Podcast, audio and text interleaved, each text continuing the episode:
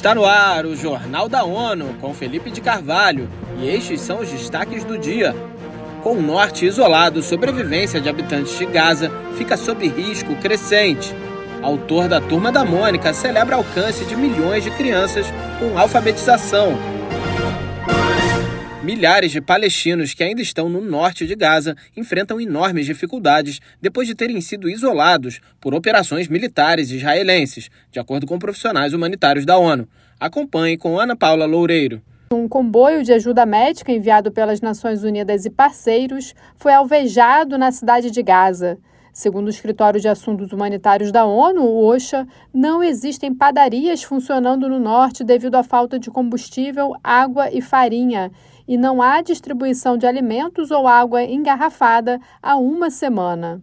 Já a Organização Mundial da Saúde informou que, devido à falta de suprimentos médicos, os hospitais do norte agora realizam cirurgias sem anestesia. Da ONU News em Nova York, Ana Paula Loureiro. Entretanto, os bombardeios israelenses continuaram em toda a faixa de Gaza, enquanto os grupos armados palestinos seguem lançando projéteis contra Israel. As Nações Unidas revelaram que o fenômeno El Ninho pode ser a causa do ano mais quente já registrado. Em 2024, a média de temperatura pode ser ainda mais alta, segundo a Organização Meteorológica Mundial, OMM. Uma das bases para a projeção é o calor excepcional que vem sendo observado desde junho. A situação está associada ao fenômeno climático e deve durar pelo menos até abril de 2024. O evento El Ninho provoca o aquecimento das temperaturas da superfície dos mares no Oceano Pacífico Oriental e Central. A situação pode desencadear episódios climáticos extremos, desde incêndios florestais a ciclones tropicais e secas prolongadas. Em todo o mundo, há registros de calamidades. Para o secretário-geral da OMM, Pteri Talas, há uma contribuição clara e inequívoca das crescentes concentrações de gases do efeito estufa provenientes das atividades humanas que retêm o calor. As Nações Unidas priorizam a busca de abrigo após terem conseguido acesso à área mais afetada pelo terremoto de magnitude 6,4 no Nepal. O tremor ocorreu pouco antes da meia-noite de sexta-feira, horário local. Eleutério Guevani tem os detalhes.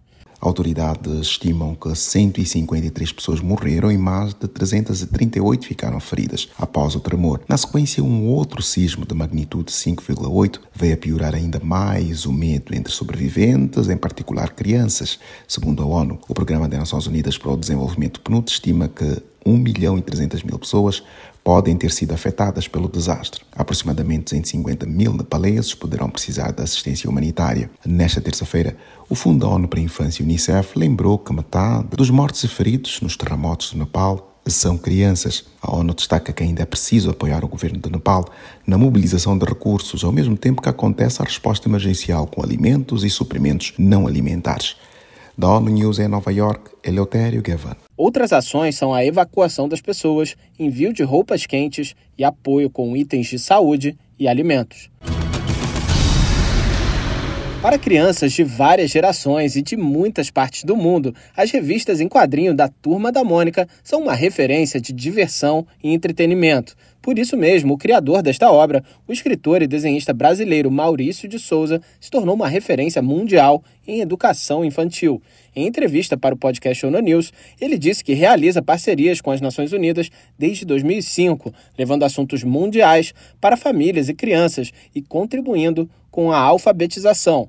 Recentemente, fui homenageado pela Unesco ao final de 2022, se não me engano, pelo reconhecimento de que nossas revistas alfabetizam, estimulam milhões de crianças nesses mais de 60 anos de publicações.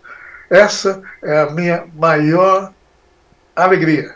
Para aqueles que também querem produzir histórias, Maurício de Souza compartilhou sua principal fórmula para manter um nível de criatividade alto. É viver a vida. E lembrar, e lembrar do que você viu, do que você percebeu, do que das sensações que você teve. Então, realmente, você não pode ficar parado em um lugar, uh, não sentindo o que está acontecendo em volta de você. Uh, principalmente, fique perto de crianças, Você olhando as crianças, o que elas fazem, falam, tudo mais, me dá e dá para qualquer pessoa dá inspiração sem problema nenhum. As histórias da Turma da Mônica estão presentes em cerca de 120 países e estão agora presentes também em animações e produções cinematográficas.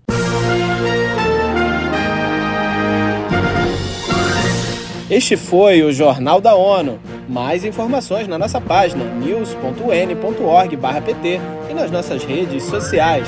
Siga a gente no Twitter, ONUNews.